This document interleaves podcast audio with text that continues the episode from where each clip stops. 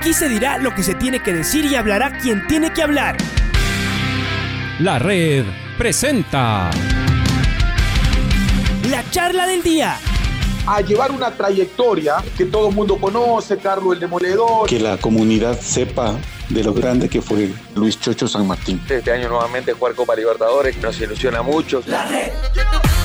Los protagonistas lo dicen todo junto a los periodistas de la red. La camiseta más linda que me pude haber puesto en mi vida, ¿no? La camiseta de la selección. Los grandes clubes no priorizan competiciones, las disputan. En este año 2021 la selección se juega prácticamente su futuro. En donde estés y a la hora que tú quieras. Bienvenidos. El señor eh, Franklin Tello, para que, bueno, nos cuente cómo, cómo lo ve el equipo estas, estas horas importantes. Ustedes saben muy bien lo que es participar en torneos internacionales. Me parece además que los eh, rivales le tienen eh, mucho respeto al, al, Independiente del Valle, finalista de la Libertadores, campeón de la, de la Copa Sudamericana. Entonces, claro, uno dice es un equipo copero, joven, pero copero, y que los rivales le tienen en esa consideración. ¿Cómo está el equipo, Franklin? Bienvenido a la red. Eh, buenos días, Alfonso. Un gusto y saludos a toda la audiencia.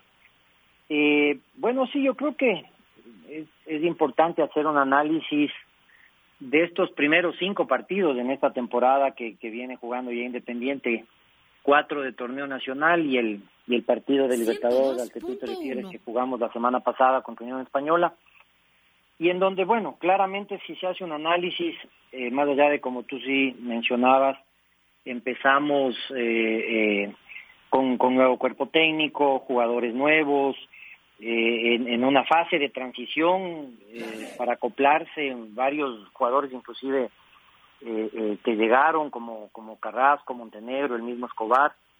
Y, y, y mi lectura es que hemos ido en cada partido de menos a más eh, lo, los primeros partidos, y esa ha sido la dinámica del equipo, hemos tenido una altísima posesión de balón, tanto con, con, Orense como, como luego con el Macará, en un partido complicado con el Macará que terminamos con, con, un hombre menos, eh, varios minutos jugando con, con 10 y, cuando estábamos más cerca del 2-1 se dio el 3-1 y así, así es esto, pero cada vez jugando mejor. Contra Mushugduna también ya se abrió el, el arco y, pudimos tener un muy buen resultado, eh, más allá de que fue un partido intenso también.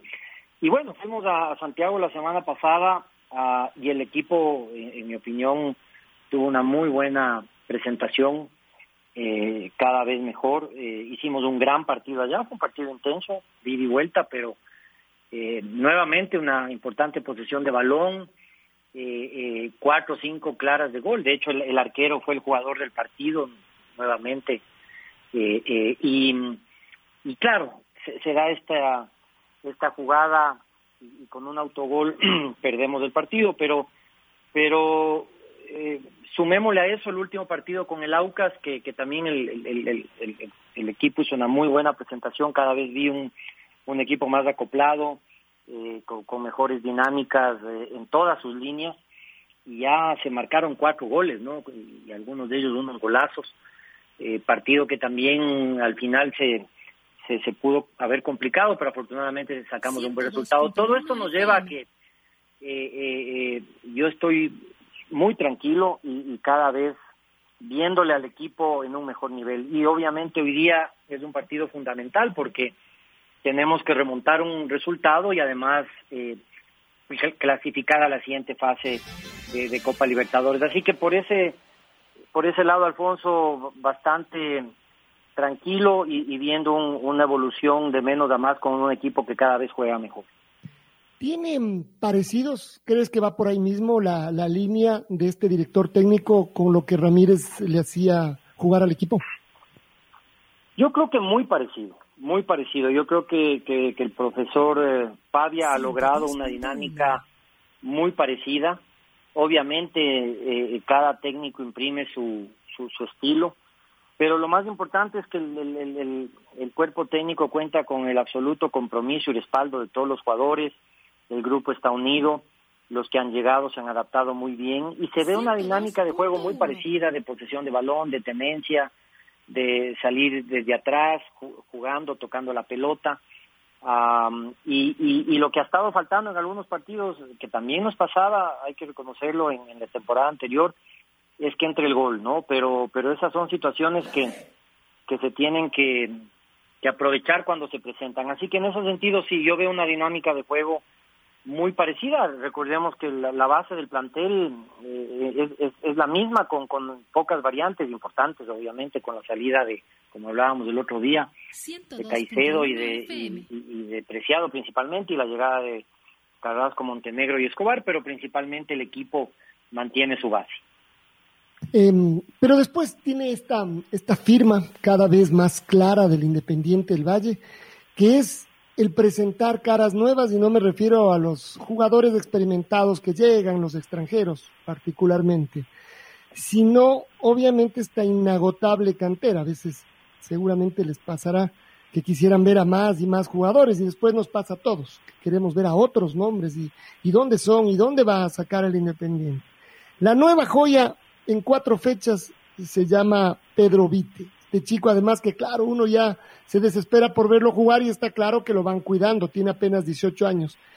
Pero si todo sigue igual, parece que va a ser incontenible y va a tener que convertirse en, titular. Inagotable la cantera, es así, Franklin, ustedes pueden eh, jactarse de tener una lista de jugadores que están listos para debutar y háblanos de este chico Pedro Vite, por favor. Bueno, sí, mira, para eso se trabaja en el club. ustedes conocen bien el, intenso y, y, profesional trabajo que se hace en divisiones inferiores desde hace varios años. Y esto es el, el resultado del trabajo que año a año se, se viene haciendo. Eh, eh, hay una, una, una escalera de sucesión en, el, en, el, en las divisiones inferiores y, y cada año el cuerpo técnico eh, selecciona jugadores que vienen brillando, ya no solo en la sub-18, sino también en reserva y en la filial, que es el, escalón más importante dentro de la estructura. Eh, y, bueno, por mencionar Pedrito Vitt, el mismo William Pacho, eh, García, eh, jugadores que han venido ya pidiendo eh, espacio, ¿no? Desde desde año desde el año anterior en la en la filial y el caso de Pedro Vite, la verdad, nos, nos complace mucho. Es un, es, un, es un muchacho de apenas 18 años, que está desde que tiene 12 años con nosotros en el club.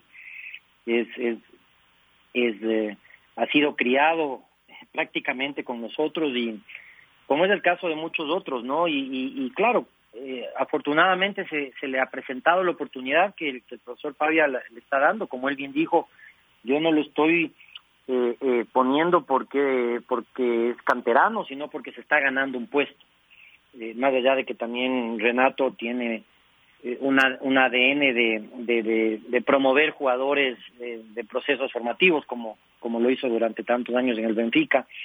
Y ahora vemos a un Pedro Vite jugando con, con una con una pasta, una experiencia, como, como si ya tuviera varios años en primera división, que, que, la verdad sorprende porque tiene una personalidad eh, y una clase y un estilo de juego que, que claro, lo hemos visto varios años eh, en, las, en las divisiones inferiores que venía brillando, así que, eh, y este es un tema, como lo hemos hablado contigo, que, que hay que manejarlo porque tiene apenas 18 años y está eh, acumulando sus primeros minutos en primera división. Y, y lo ideal es que que eso se pueda mantener consistentemente por, por, algunas temporadas. Así que, eh, mientras tanto, hay que disfrutarlo, hay que llevarlo bien y hay que esperar que, que las cosas poco a poco y pasito a pasito se le vayan dando, porque sin duda es un jugador que, que tiene un, un, un, un gran potencial de ser exportado, pero ojalá en su momento y que no, no sea antes de tiempo, como lo hemos conversado contigo en varias ocasiones. Y bueno, luego tenemos otro central que es William Pacho, que es una joya también, que es un jugador que también tiene que ir sumando, aprendiendo, aprendiendo de los de los errores, eh, que, que, que, que, de eso se aprende mucho, como lo que le sucedió en el último partido contra el Aucas, pero es un central de lujo también que, que tiene el fútbol ecuatoriano hoy, que también es, es un muchacho de la cantera y joven. Así que en ese sentido, contentos de ver eh, a estos chicos de apenas 18 años los dos eh, ganándose un puesto de titulares y, brindando, como es el caso de Pedro Viti, un fútbol un fútbol vistoso y, y, con mucho estilo, ¿no? Ingeniero, ¿cómo le va? Luis Quiroz les saluda. Ingeniero, y eso le iba a decir, lo de Pacho también es interesante, cantera, bueno, usted ya lo nombró. ¿Qué esperan para esta noche? Yo creo que hace ocho días el Independiente del Valle hizo mejor las cosas, pero le faltó esa puntillada final, como lo reconocía también el entrenador, el gol. Trabajaron, crearon opciones, pero faltó la puntillada final. Y me parece que hoy, hoy el gran favorito es Independiente del Valle, hay que saberlo llevar esto también con los muchachos, pero yo creo que hoy eh, los ánimos están muy por arriba. ¿Cómo eh, se imagina usted ya el partido de hoy en la noche? Un Independiente del Valle, en cambio, jugando de local y recuperando la confianza, ingeniero. Sí, sin duda en el papel es favorito el Independiente, pero en la cancha hay que ganar sus puntos. Es un resultado adverso. Eh, eh, no podemos permitir que nos marquen porque sabemos el, el, gol de visitante, el, efecto que tiene. Eh, yo creo que el profesor Pavia ha hecho una lectura, lo, leí en la prensa el día de ayer, con la que coincido de cómo va a ser el partido hoy día, seguramente una Unión Española que, esperará atrás, que, que, tratará de, defender el resultado y que jugará el contragolpe, eh, cuidándose también de, no desgastarse por la altura. Así que va a ser bien interesante cómo, cómo plantee seguramente una, una alineación bastante ofensiva, ah, no sé si con línea de cuatro, pero, pero sin duda tenemos que salir a buscar que el arco se abra. Nosotros tenemos que marcar al menos dos o tres hoy día para estar tranquilos y no tener ese ese ese ese ese riesgo que, que implica que nos marquen un gol, ¿no? Y en eso en esa situación se, se puede complicar porque tienes que marcar el, doble de goles. Entonces, creo que va a ser un, gran partido. Tiene muy buenos jugadores de Unión Española. Ya yo tuve la oportunidad de viajar con el equipo y pudimos ver. Eh, eh, tiene algunos jugadores, especialmente eh, en, en, la línea de atrás se separaron muy bien y, adelante eh, muy hábiles que nos, nos, nos complicaron en, ciertos momentos, así que eh, más allá de todo lo mencionado, yo creo que allá fuimos superiores y, y, no se dio por, por cosas del fútbol unas tres o cuatro clarísimas. Y hoy espero que se den y, logramos abrir desde el primer tiempo el arco para poder estar tranquilos y, y ojalá pues para pasar a la siguiente fase. ¿Cómo está en esta semana el ingeniero Tello que se juega ya en el estadio de ustedes? Ya se juega en el Estadio Independiente del Valle. Obviamente que las circunstancias son distintas, ingeniero. Hubiésemos querido que el estadio esté lleno, hacer una inauguración también con todos los bombos y platillos, como se dice comúnmente, como se merece. Pero bueno, las circunstancias se dan que tal vez más adelante se lo haga así. Pero ya jugar en su estadio, este sueño que nació en la pandemia y que hoy se está haciendo realidad, ingeniero. Así es, así es, la verdad. Muy, muy emocionado, eh, contando las horas para que llegue el sábado a las a las 3 de la tarde o tres y media contra Delfín. Se ha hecho un trabajo, la verdad, de, de titanes eh, eh, para, para poder tener listo el estadio y que sea aprobado por la Liga Pro, situación que ya se dio, para poder jugar el, el día sábado de locales, sin público, lógicamente, como todos sabemos, Eh, eh, Liga Pro ha autorizado ya porque las, las, instalaciones y todas las áreas que se requieren para que se pueda jugar el partido, que incluye camerinos, infraestructura para televisión, etcétera, van a estar listos. Así que va a ser un, un día histórico, no es la inauguración, es, es, el primer partido. En su momento, obviamente, cuando la, si la situación lo permita, haremos una, una, una inauguración a la altura del, nuevo estadio y de todos nuestros aliados comerciales y auspiciantes que nos han apoyado, especialmente el Banco de Guayaquil. Eh, pero sí, eh, vamos a estar ahí eh, viendo el, debut del, equipo en nuestra cancha, en donde esperamos que pues sea sea una una se convierta en una en una caldera y en un y en un fortín para el club para cuando juguemos de aquí en adelante locales cueste mucho para el rival y, sienta la localía, especialmente la parte psicológica de nuestros jugadores de jugar ya de locales en cancha propia va a ser muy importante. Así que en ese sentido el día sábado es un día muy importante para nosotros.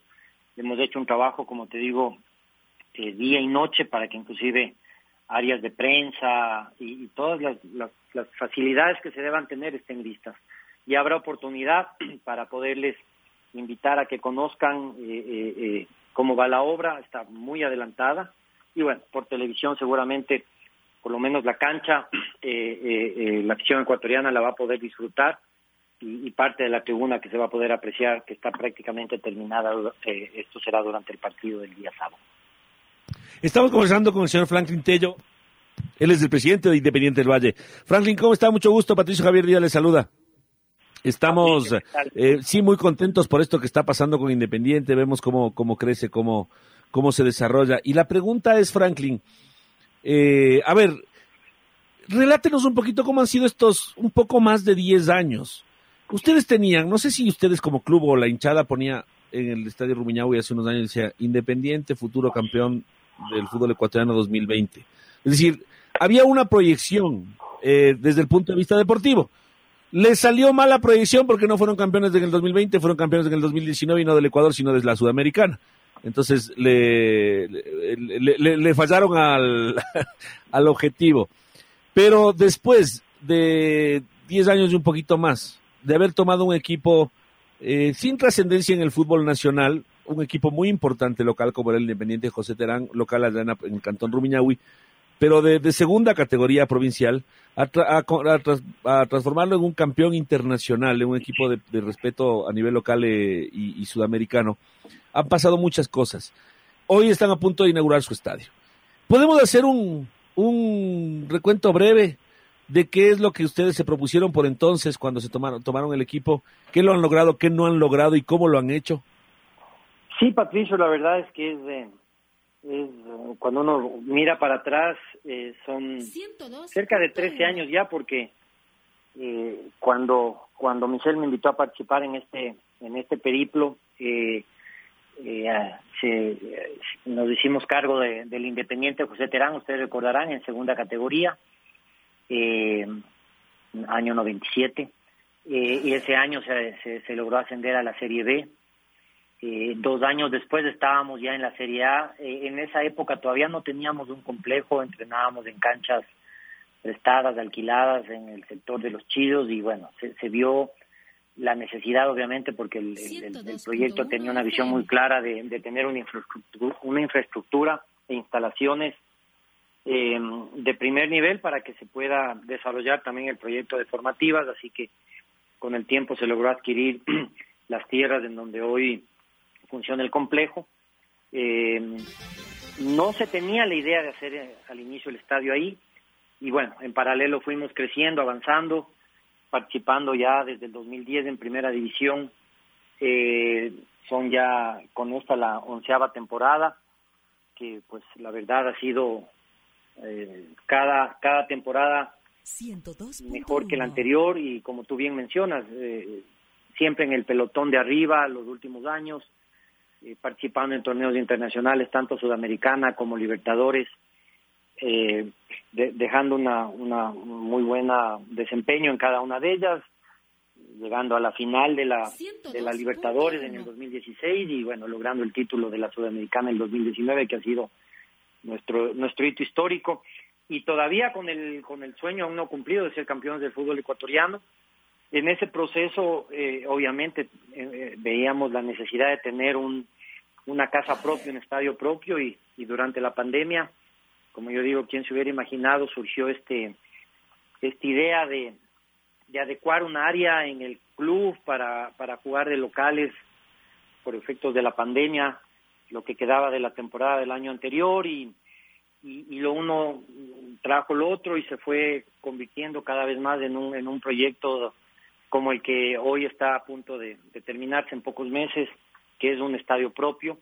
Eh, afortunadamente, gracias al, apoyo, como, como mencioné hace un momento, de, de, nuestros aliados comerciales y especialmente el Banco Guayaquil, que han decidido apoyar y apostar a este importante proyecto de infraestructura que es el nuevo estadio.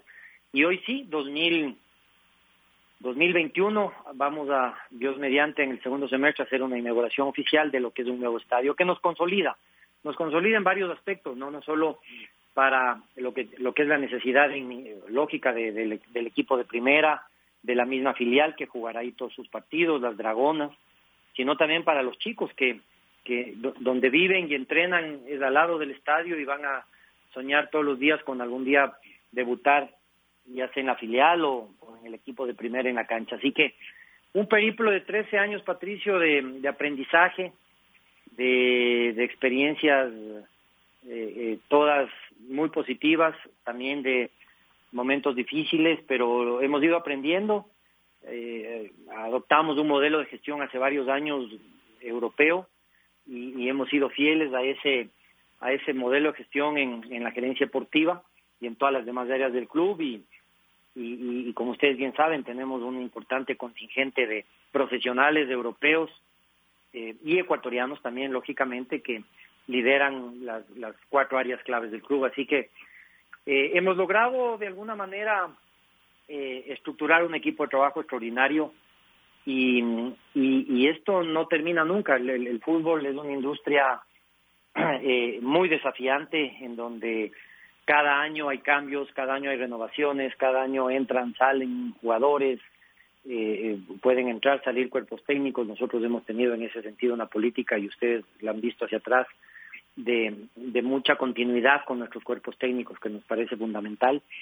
Y al final del día, eh, como tú bien mencionas, la, directiva es una directiva que, que, que se mantiene estable durante los años. Eh, eh este es un proyecto que, que, que que te esa esa dinámica permite tener proyectos a largo plazo y que se puedan cumplir. Así que esperamos poder seguir eh, de alguna manera también siendo eh, eh, protagonistas en, todos los torneos que participamos y también aportar con, nuestro grano de arena al, fútbol ecuatoriano. ¿no?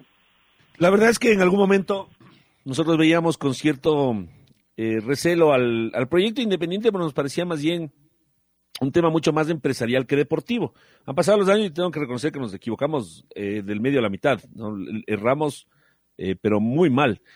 y nos preguntamos en ese momento qué tan sustentable iba a ser el proyecto independiente sin Franklin Tello, sin Michel Dell, que eran las cabezas empresariales del, del equipo. hoy podemos decir, Michel, que, perdón, Franklin, que que este proyecto, eh, con todo lo que ustedes han, han, realizado ya en estos 13 años, es un proyecto que va a seguir independientemente de quién esté a la cabeza? Mira, yo, yo creo que sí, yo creo que sí. Ah, de todas maneras, creo que hay, hay, hay varias temporadas y años por delante en donde eh, no solo Michelle y yo, sino una directiva que hace un trabajo importante sigamos apoyando y dedicándole tiempo a esto que tanto nos gusta. Pero, pero sin ninguna duda la estructura que hoy tiene el club, el staff que tiene, el modelo de gestión es un modelo de gestión que creo que va a perdurar en el tiempo y la transición que puede haber de, a nivel directivo, que, que, sin ninguna duda en algún momento tendrá que darse, eh, eh, creo que, que, será una, una transición que, que garantice que el modelo se mantenga, ¿no? Tenemos un, un muy buen equipo, una gerencia general con, con, gran experiencia y conocimiento de, del fútbol, de la industria, que es Santiago Morales, y cuatro áreas claves, ¿no? La, comercial liderada por, por Andrés Laviva, quien ustedes conocen muy bien, la gerencia deportiva, Luis Rollero, un, extraordinario profesional, eh, eh, eh, la, la, de operaciones con, con Roberto Arroyo, y la de talento humano también con, con Ana Carolara. Entonces tenemos los cuatro pilares y siempre se va aprendiendo, siempre se va buscando oportunidades para reforzar el equipo, para mejorar la estructura, siempre pensando hacia adelante y en esa línea así funciona también el, eh, el, las empresas, ¿no? Creo que de alguna manera tratamos de replicar lo que aprendemos en, en, el día a día de, de, los negocios que lideramos, en, en la industria del fútbol, que para mí ha sido todo un desafío, pero también ha sido un gran aprendizaje. Entonces, sí, en ese sentido creo que el Independiente del Valle tiene una estructura sólida que permitirá que en el futuro, con, con, cualquier transición que pueda haber a nivel dirigencial, se mantenga el modelo. ¿Y cuáles son los retos a, corto, mediano y largo plazo? Ustedes, eh, yo supongo, Franklin, además ya, viéndoles como desde fuera, pero, pero siguiendo lo que hace Independiente, nos imaginamos que esto de Independiente Campeón 2020 era una cosa que ustedes la tenían como proyectada, ¿no es cierto? Como, como pensada como meta. Eh, ¿Cuáles son las metas que ustedes han planteado ahora en esta nueva etapa del Independiente? Por decir nueva etapa, por, porque estamos en, un nuevo, en, nueva, en una nueva década nada más. Pero en estos próximos años, ¿qué, mm, deberemos esperar de Independiente institucional y deportivamente? Deportivamente, seguir eh, consolidando el nivel de juego año a año, eh, más que año a año, partido a partido en cada temporada, para lograr obtener el título. ¿no? Eh, en cada una de las categorías. Esto incluye también, obviamente, filial y Dragona. Eh, de hecho, el equipo de las Dragonas este año, sin duda, va a ser un protagonista y candidato al título, así como la misma filial. Eh, entonces, en lo deportivo, eh, seguir trabajando para que el, el, el, cuerpo técnico tenga todas las herramientas, eh, no solo en lo deportivo, sino también en lo en lo en lo en la parte psicológica y en todas las demás áreas que son tan importantes para que pueda eh, ser un candidato al título. Ese, ese, sigue siendo lógicamente para nosotros un objetivo por cumplir en el corto plazo.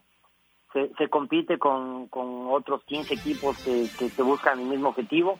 Hay hay equipos pues lo han visto como el Barcelona que hasta el momento apenas empieza el torneo pero igual eh, viene con una campaña impecable. Entonces eh, la competencia como como en todo es es, eh, es, es, es, compleja y, y, y, hay que saber manejar eso.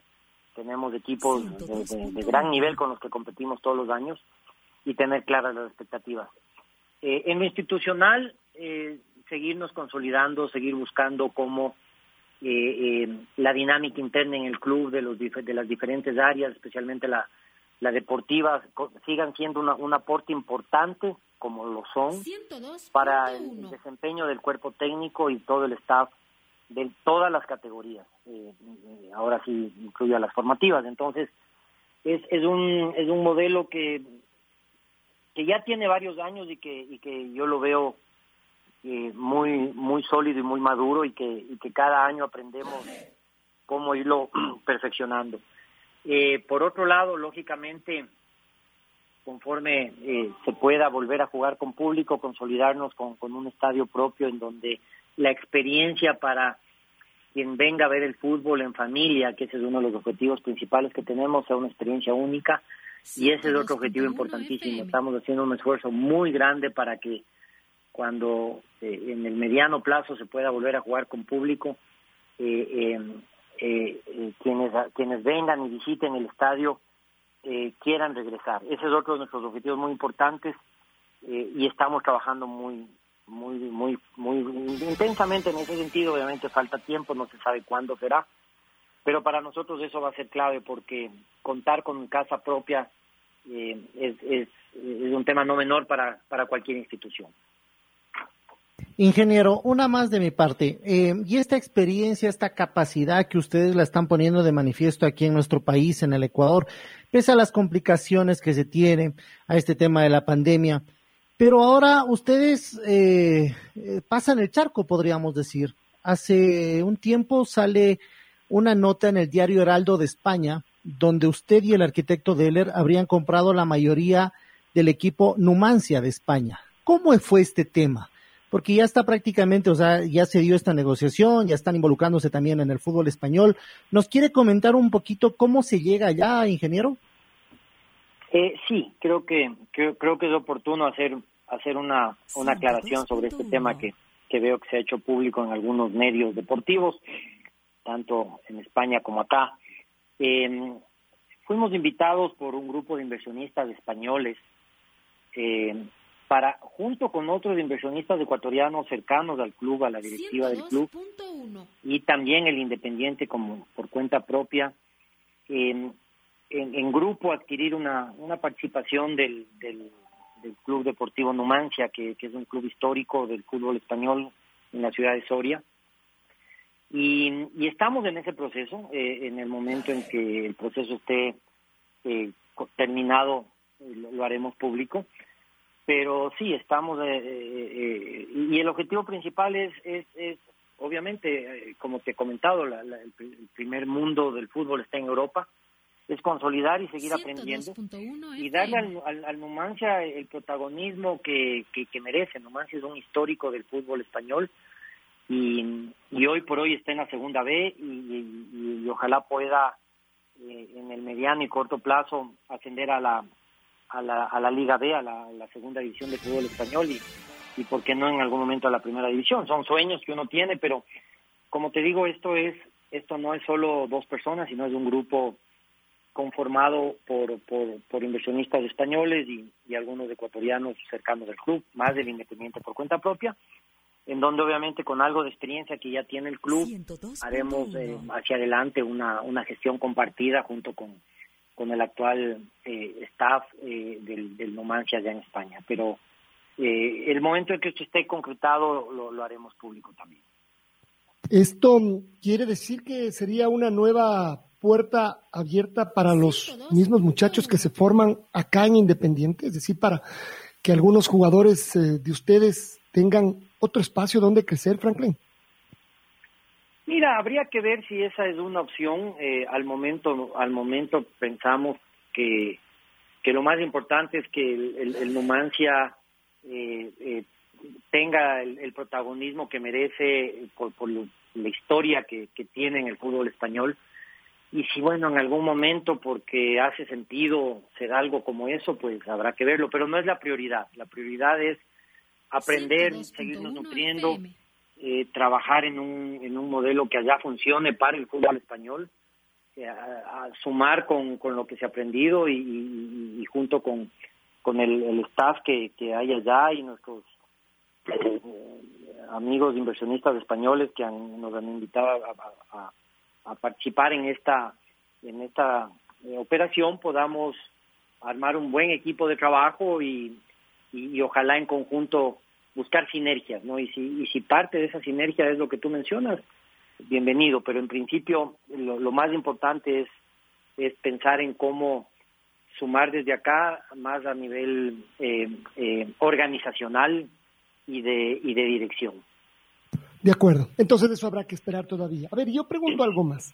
Estamos viendo el, éxito que tienen eh, ustedes desde el punto de vista del proyecto. Además, que el éxito del proyecto les va llevando a los éxitos deportivos. Es como el mundo ideal. Ah, y con tropiezos, por supuesto, porque estamos seguros que no todo sale bien, que no todo sale como lo han planificado. ¿Podría ser esto que se ha discutido en nuestro fútbol, el camino que deben seguir la mayoría de clubes ahora que vemos que hay varios que la están pasando muy mal, pero que no es de repente, sino que vienen acumulando problemas, sobre todo económicos? Esto de formar eh, sociedades anónimas, por ejemplo, es decir, que en el fútbol ecuatoriano también se cambie. Eh, aquí hay clubes que ya no pueden sostenerse con aquello que era antes la suerte de una, de una base societaria eh, de socios de fútbol, porque además hay un montón de clubes que no tienen ni siquiera la infraestructura y otros que la tienen, tampoco la pueden sostener.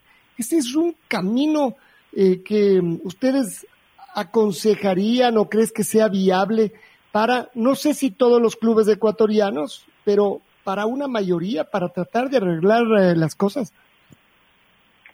Yo creo que sí, como tú bien mencionas, no sé si para todos, pero el, el modelo privado de gestión en, el, en la industria del deporte está aprobado, funciona, eh, y, yo creo que, que, podría ser replicado acá.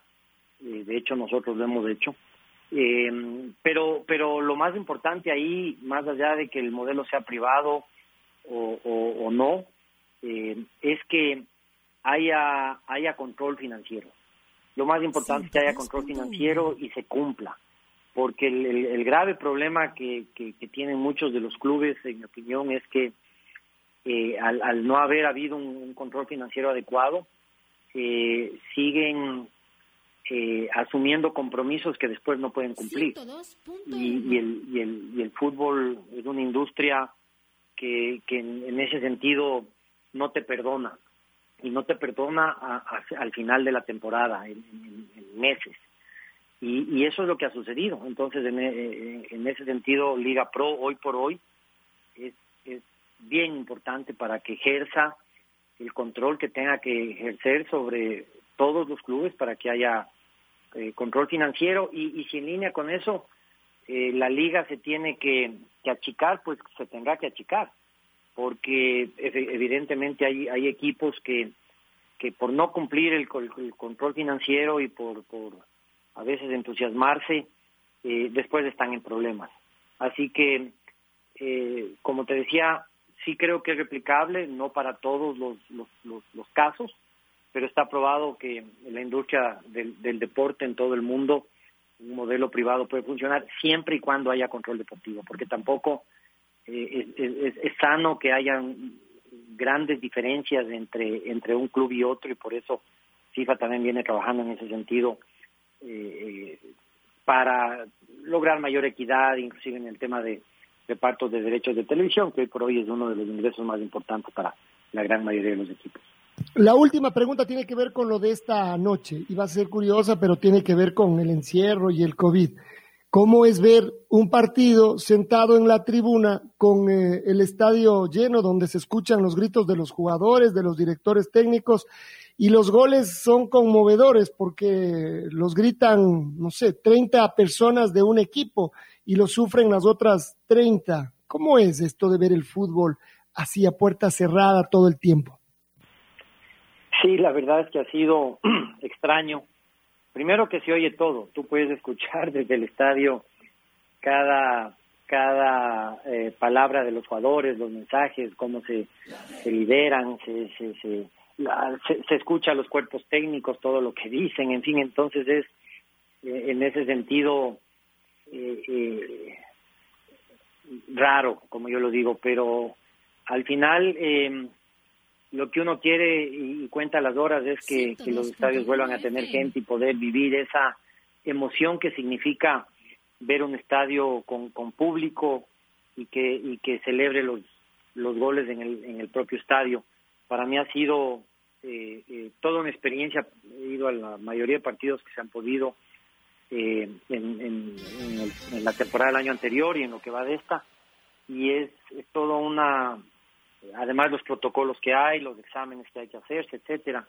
Y cuando estás ahí ves ves un estadio totalmente vacío, pero pero luego te concentras y ves el partido y y ves ves, ves una dinámica muy interesante porque puedes eh, puedes ver este nivel de detalle que te comento que normalmente con estadios llenos no se ven, pero no se pueden escuchar, pero al final del día lo que uno más más espera Alfonso es que podamos todos volver a, al estadio en familia y, y, disfrutar de esta maravillosa experiencia que te da el fútbol, ¿no? Y el Independiente del Valle además se caracterizó ya en estos últimos años de llevar mucha gente en estos partidos importantes de Copa Libertadores y de Copa Sudamericana. Que haya suerte hoy, que se pase a la siguiente y que estemos hablando de cómo superar la tercera etapa y ya meterse en la fase de, de grupos. Franklin, gracias por estar con nosotros esta mañana. Gracias a ustedes, Alfonso. Un fuerte abrazo y esperamos hoy lograr un resultado positivo y clasificar a la siguiente etapa. La red presentó la charla del día. Un espacio donde las anécdotas de actualidad deportiva se revelan junto a grandes personajes del deporte. Quédate conectado con nosotros en las redes de la red. Síguenos como arroba la red Ecuador y no te pierdas los detalles del deporte minuto a minuto. Escúchanos en vivo en TuneIn y en los 102.1 FM en Quito. ¡Te esperamos! La red.